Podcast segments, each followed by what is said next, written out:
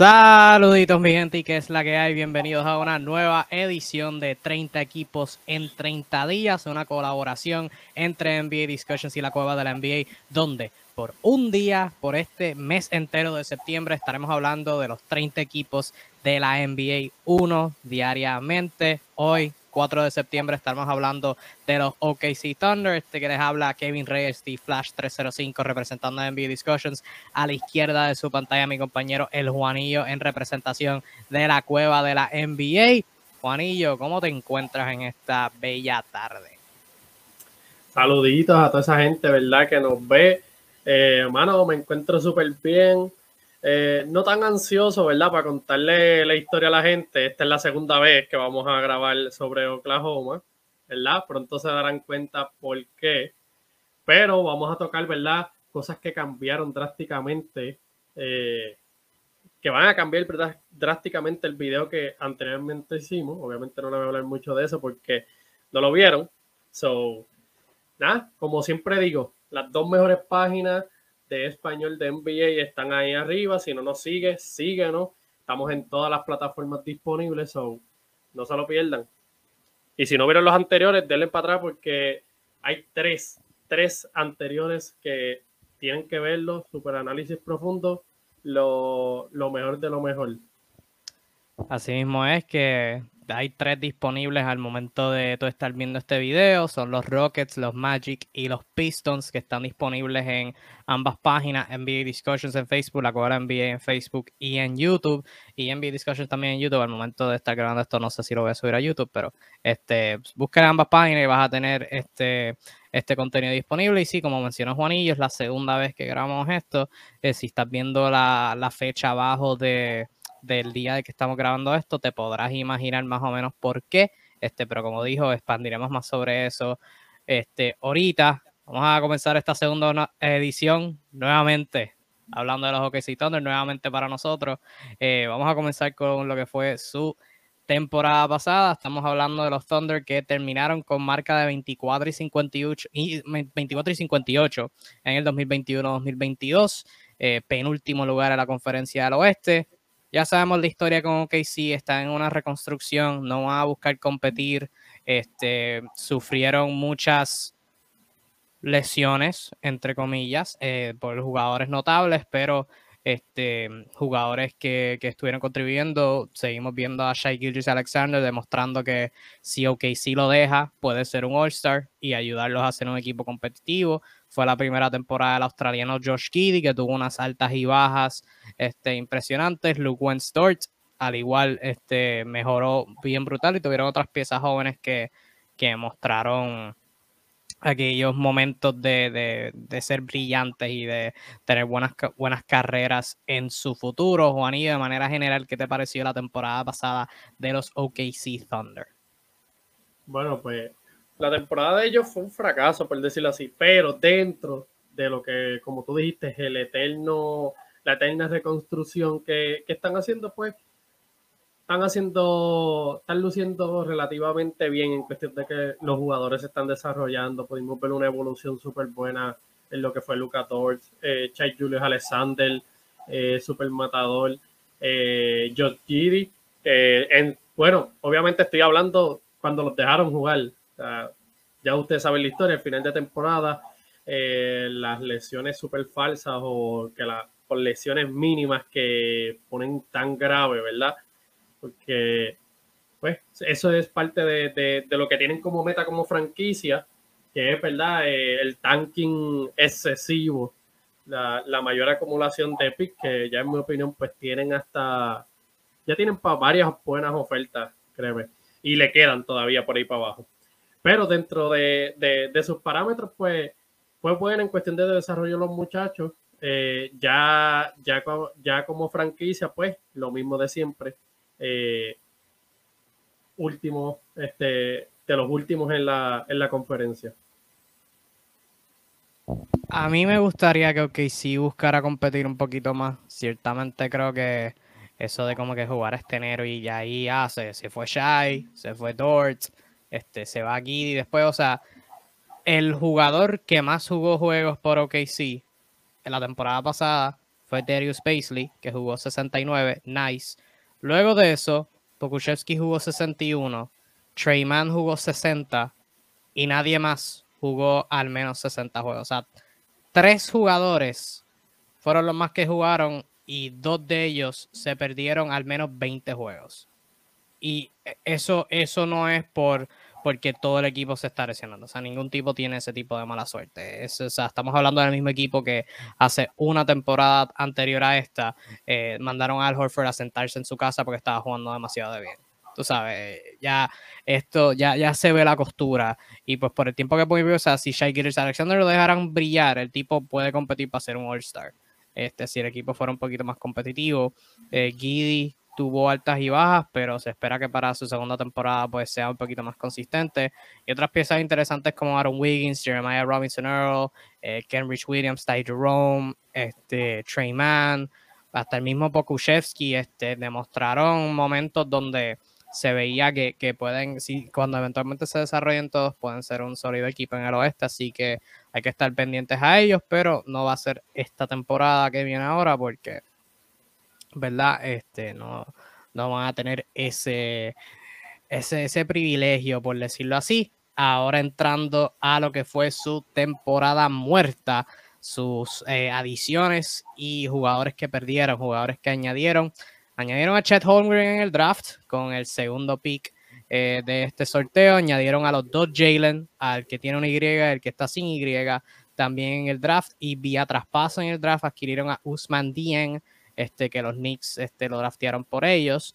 Y en agencia libre pudieron retener a Derek Favors, que tenía una opción de jugador, a Mike Muscala lo firmaron a un nuevo contrato, Luke Wensdort lo firmaron a un nuevo contrato luego de rechazarle la opción de equipo, igual que Houston hizo con Jason Tate en, en como hablamos en la primera edición de este proyecto, y firmaron a Kenrich Williams a una extensión, jugadores que perdieron eh, notablemente, Jamaica Green lo adquirieron eh, y luego le hicieron un buyout, él ahora va a jugar con Golden State y este, despidieron, dejaron ir a Isaiah Roby, que les dio buena producción en los años que estuvo con ellos, lo dejaron ir y él firmó con San Antonio. De manera general, Juanillo, ¿qué te pareció la temporada muerta de OKC? Yo creo que se añadieron unas piezas jóvenes y eso es lo que deben hacer, no deben perder tiempo añadiendo veteranos en esta etapa, especialmente si el énfasis no va a estar en, ganar juegos y el énfasis simplemente va a estar en dejar a los jóvenes jugar, que para mí, o sea, debes añadir dos o tres veteranos que le enseñen el camino a los jóvenes. Claramente no es lo, que sí está buscando, así que este, le añaden a su profundidad con talento joven. Fuera de eso no, no vi mucho, mucho que la dejar ir a Isaiah Roby no me hizo tanto sentido. Eh, pero fuera de eso no, no tengo tantas impresiones sobre la, la, temporada muerta de OKC. ¿Qué tal tú?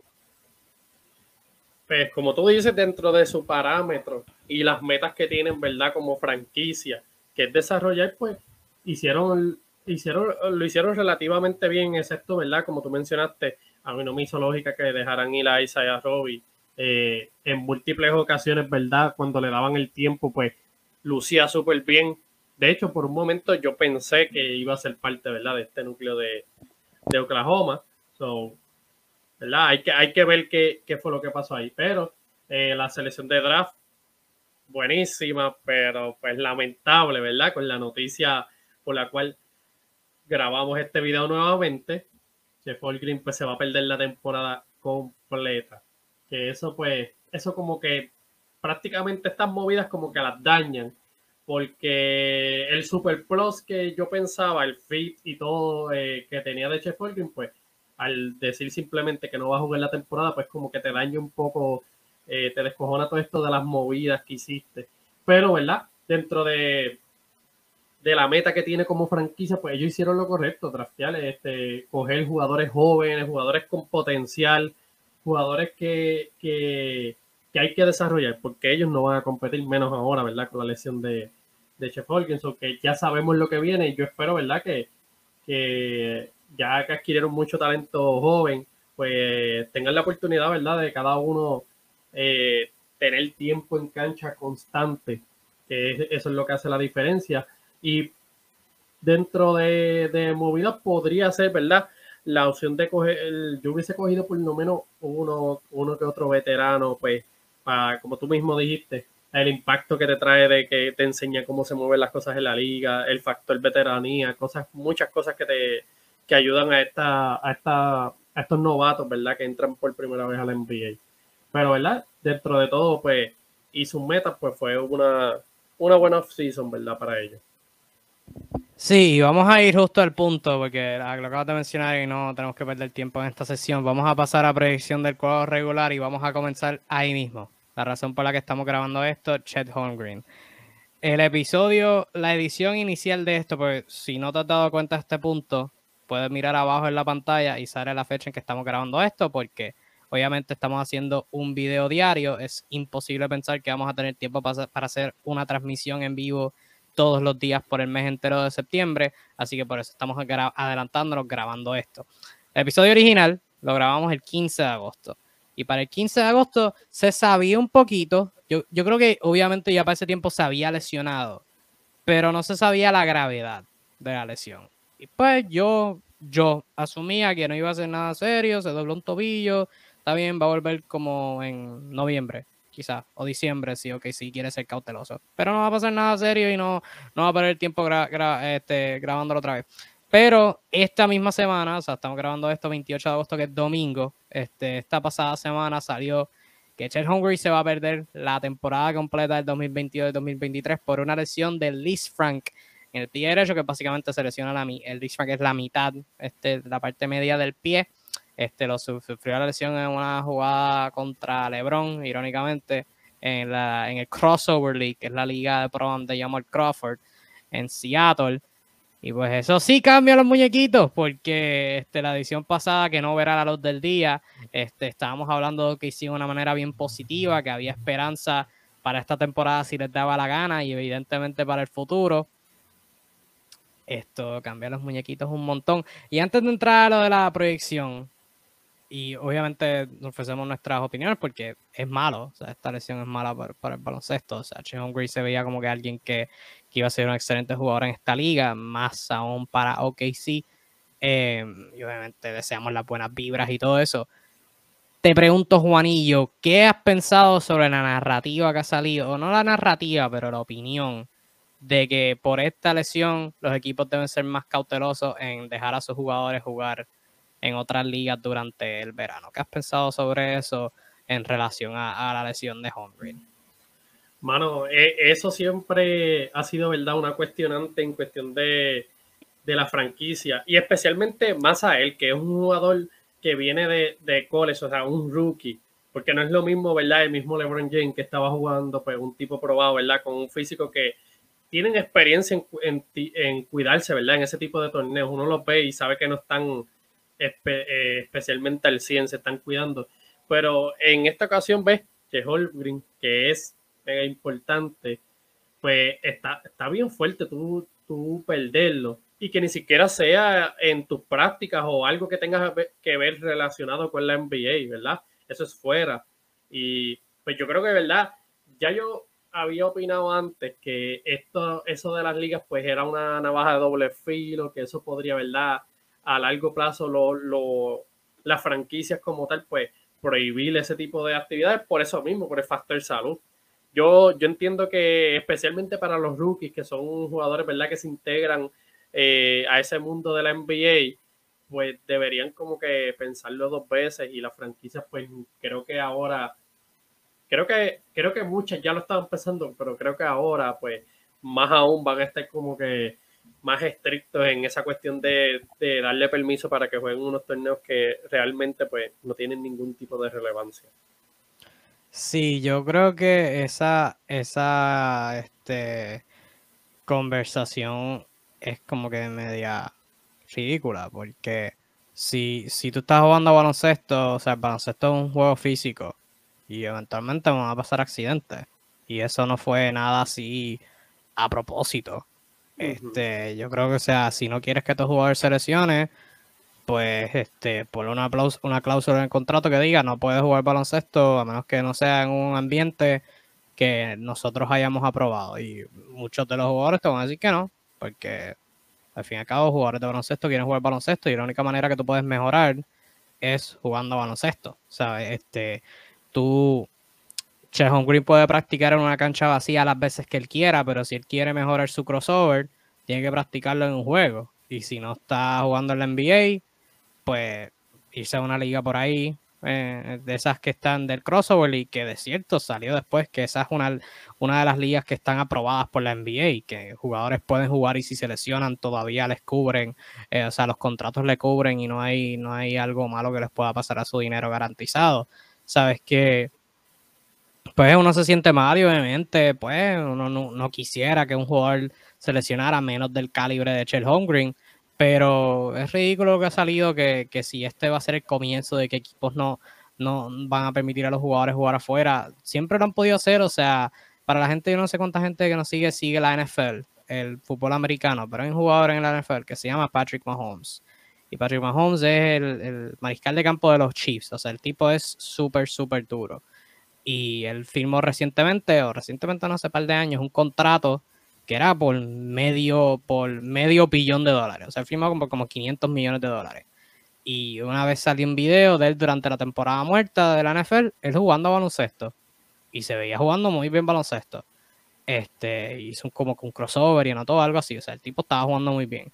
Y al día siguiente salió el gerente general de Kansas City diciendo, él no va a volver a jugar baloncesto. Podemos garantizar eso en el contrato, que no puede volver a jugar baloncesto. O sea, los equipos van a tener estas cláusulas para ellos protegerse, porque si ellos firman un jugador a un contrato garantizado, pues ellos no quieren que ese jugador se vaya a hacer lo que era. Y eso, pues verdad, esas actividades que nos requieren usualmente son actividades como, o sea, actividades así peligrosas como que qué sé yo, irse, o sea, este, irse skiing, por ejemplo, en inglés, como que este, ir en el hielo, este, o sea, irse en una motocicleta por ahí a lo loco, o sea, eh, cosas así, pero, o sea, si tú quieres poner una cláusula que, que, le digas a tu jugador, tú no puedes salir de tu casa a menos que sea por una práctica, pues mira, ponla ahí para que limitas a tu jugador, pero al fin y al cabo son cosas que pasan y pues obviamente uno no quiere que esto pase, pero pasó y es lamentable porque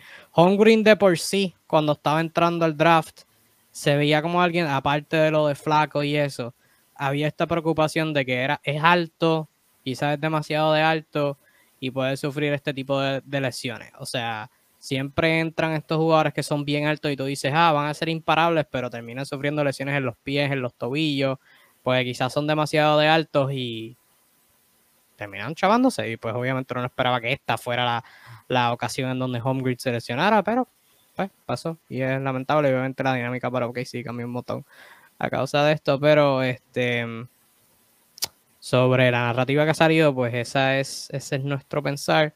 Ahora mirando a lo que es el equipo OKC como tal, pues obviamente habría este, proyectando su cuadro regular, nosotros hicimos nuestras proyecciones creo que estábamos de acuerdo, no recuerdo, estábamos de acuerdo básicamente.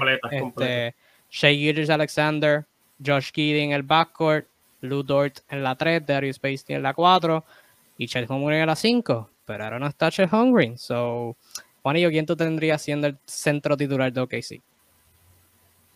Pues yo mirando, la opción que pues, terminé cogiendo es poniendo el veterano Derek Favor no encuentro, no me convencen por lo menos. También pensé en Muscala, que se vio súper bien, pero ya, ya, ya viendo más la línea del equipo, pues aprovecharía y pondría a Derek Fable a ver si sube. yo creo que es el único, no me equivoco, veterano, sí, el único veterano, ¿verdad? 31 años con su contrato de 10 millones.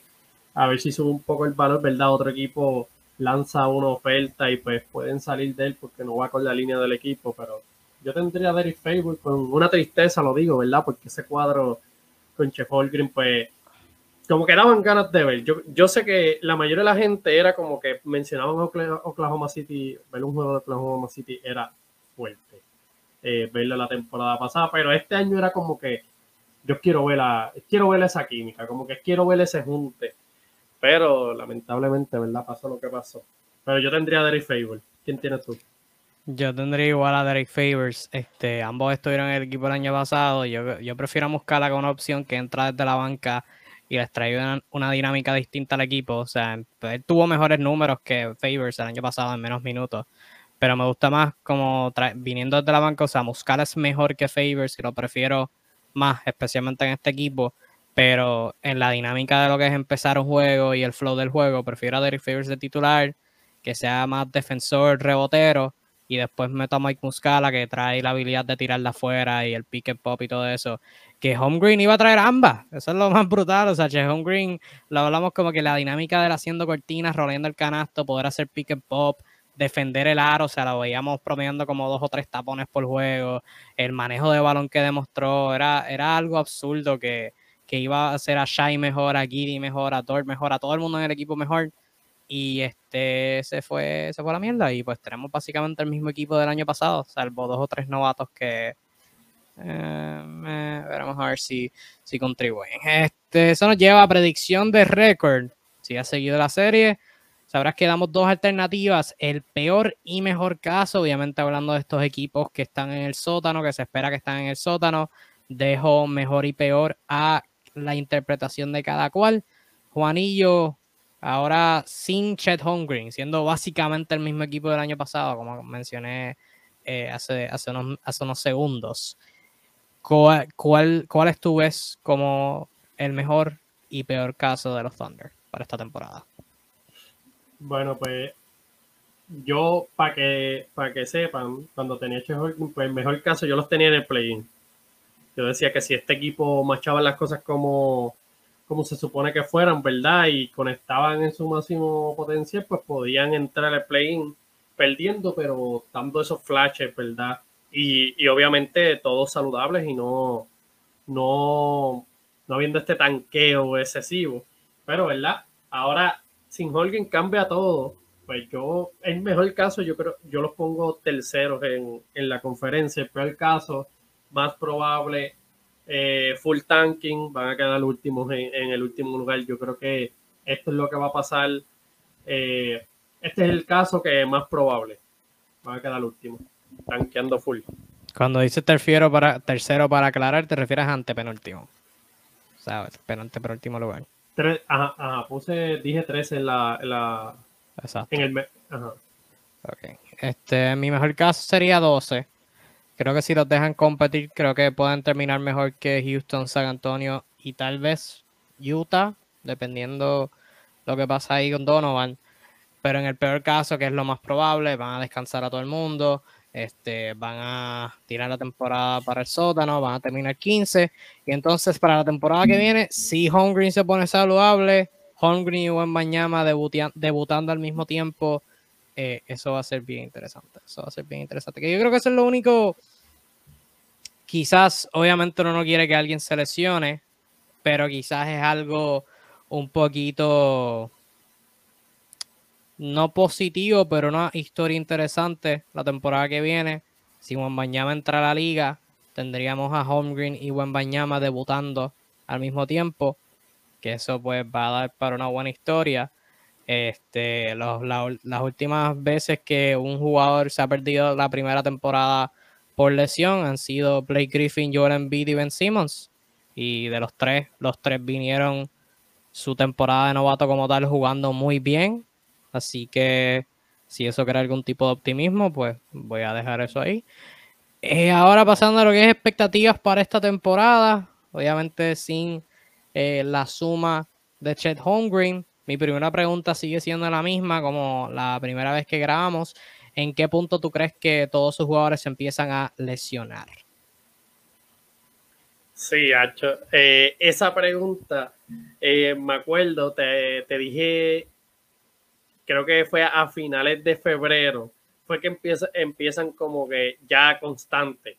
Tengo entendido que en enero empiezan como que los lapsos eh, de de hecho Julius Alexander de repente descanso, empiezan como que, pero fijo, fijo, a finales de febrero es que ya, ya, ya se ve como que el tanqueo full. Ya se ve hasta, hasta ciertos jugadores de, la banca que empiezan a jugar bien y, de la nada, ¿verdad? Pues les ocurre una lesión milagrosa y pues están sentados eh, más o menos eh, eh, entre esa fecha. Ya, ya en marzo, pues ya, ya lo que estás viendo son jugadores que realmente ni conoces, especialmente en ese equipo. Totalmente de acuerdo igual. Yo creo que ya para enero, yo creo que para enero se empiezan a, se empiezan a ir los primeros y entonces ya para cuando, cuando sea febrero, pues vamos a estar viendo Pokushevsky jugando 40 minutos por juego y orando que pueda demostrar algo. En la misma línea de esa, este, la primera vez que grabamos tú estabas hablando bien positivo sobre Poku, yo todo lo contrario. Eh, ¿Crees que por fin esta temporada se va a mantener consistente o seguirá siendo el eterno prospecto del que esperamos que sea algo bueno? Muestra flashes, pero nunca es algo consistente. Mira, yo no es que esté 100% de acuerdo, ¿verdad? De que va a ser, que va a dar el salto, pero lo tiene que dar ahora. So, yo apuesto full, y más, ¿verdad? Ahora, en este caso, en esta ocasión, eh, por segunda vez que lo grabamos, más aún porque Chef Holgren, ¿verdad? Si no, eso abre un montón de minutos que posiblemente en ciertos puntos le toquen a él. Y como yo digo, eres el prospecto, el prospecto, el prospecto que siguen esperando de ti. Este es el año donde tú tienes que demostrar que realmente, pues, las jugadas que tú haces, eh, como yo mencioné en el video pasado, eh, tú ves, tú ves el juego y tú habías, veías como que unos lapsos de dos minutos que tú decías, wow, este tipo tiene un montón de potencial, unos pases, eh, mira, tiró, tiró este step back, eh, hizo lo otro, que tú decías, wow, pero en cierto punto después veía a, alguien que ha puesto que yo le ganaba en ese punto de que se veía tan perdido que tú decías, pero este tipo no es NBA. Y pues está entre, nos tiene entre esa balanza de que tiene, no es, no es consistente y necesitamos ver la primera uh, esta temporada, una temporada consistente, dándonos esa, esa producción, esa mejora notable. Y pues es como yo digo, es el eterno prospecto, so, tienes esta temporada para demostrar. De lo contrario, pues ya, ya pues ya yo estaría pensando en un trade o, cortarlo, ¿verdad? Para que juegue con los cangrejeros de Santos.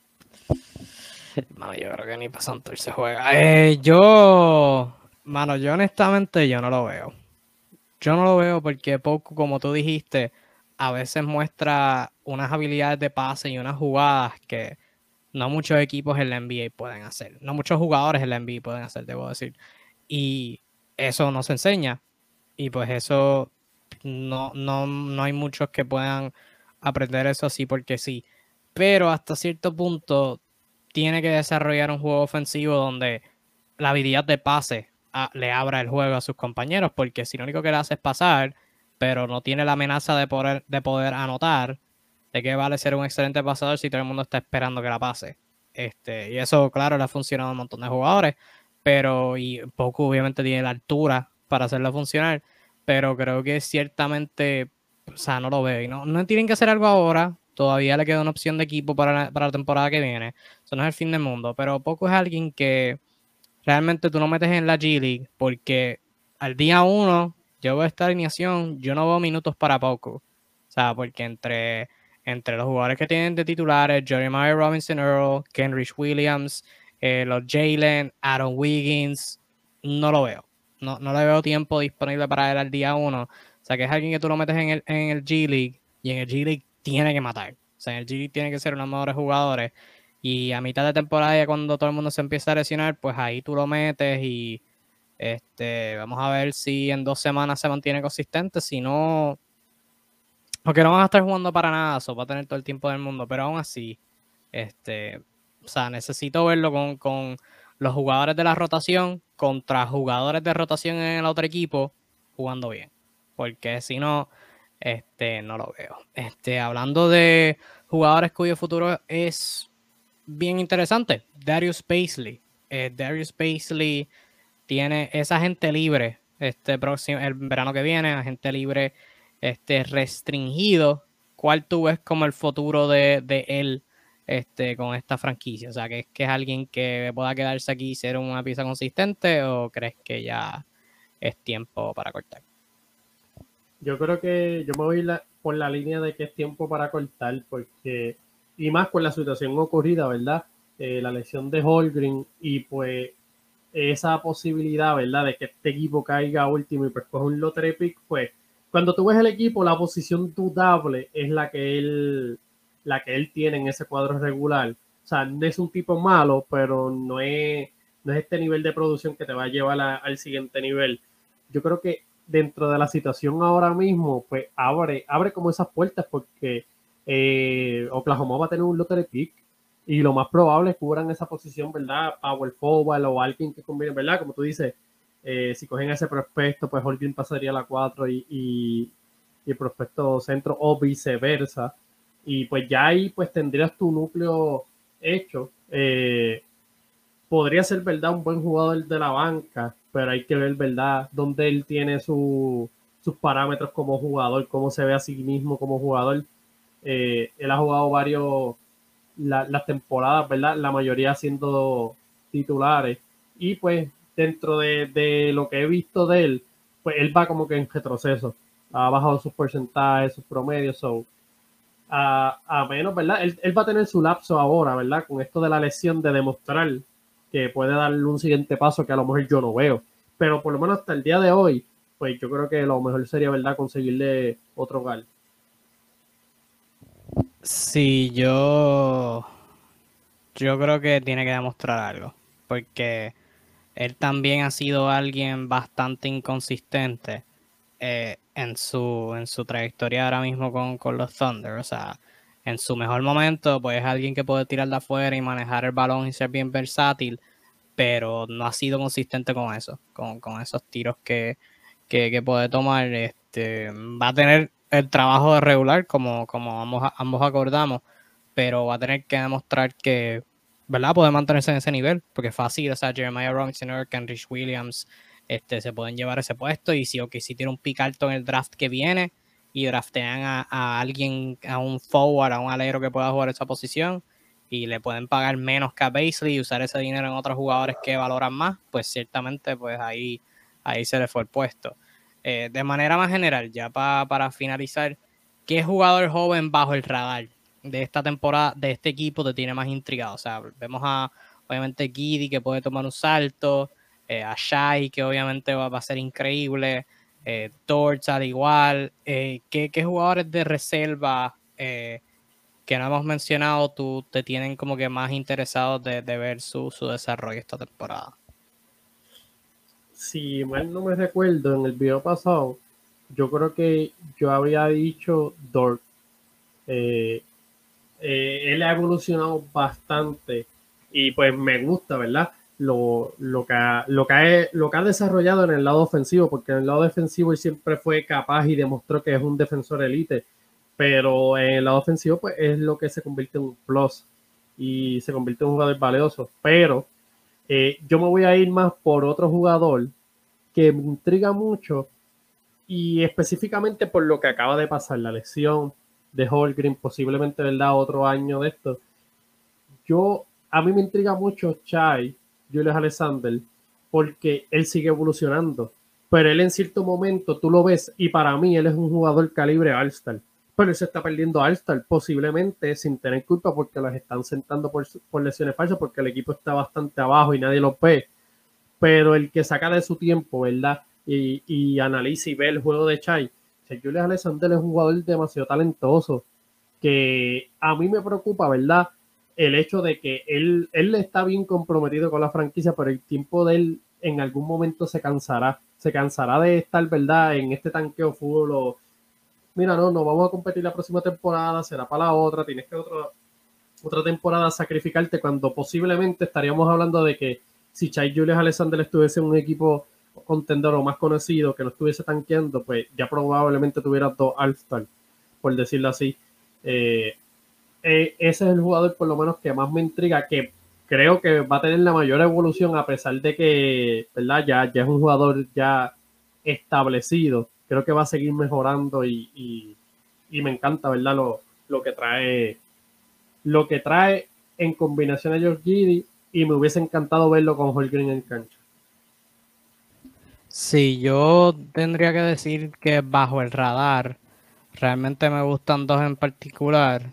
Este, si lo vamos a abrir a no ser bajo el radar, me interesa un montón Lewin Stewart porque él puede defender, pero su desarrollo en ofensiva ha sido fascinante de ver. O sea, ya, ya tiene un tiro de afuera relativamente consistente y tiene una fuerza increíble en donde puede hacer penetraciones y con su fuerza, o sea, no hay mucha gente que lo pueda parar.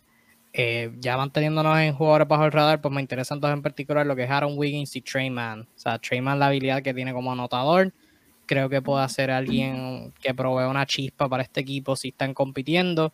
Y en el caso de Wiggins, o sea, es alguien que, es un alero que puede, recibir el balón y atacar closeouts, tiene un tiro de afuera bastante bueno em, y es un buen atleta. O sea, que realmente eh, me gusta lo que, lo, que, lo que pueden hacer ambos. Creo que van a tener minutos consistentes y creo que va a ser un, un equipo de, de OKC bastante interesante si los dejan. Pero obviamente no, no prevemos eso, así que este va a ser una temporada una temporada interesante para OKC.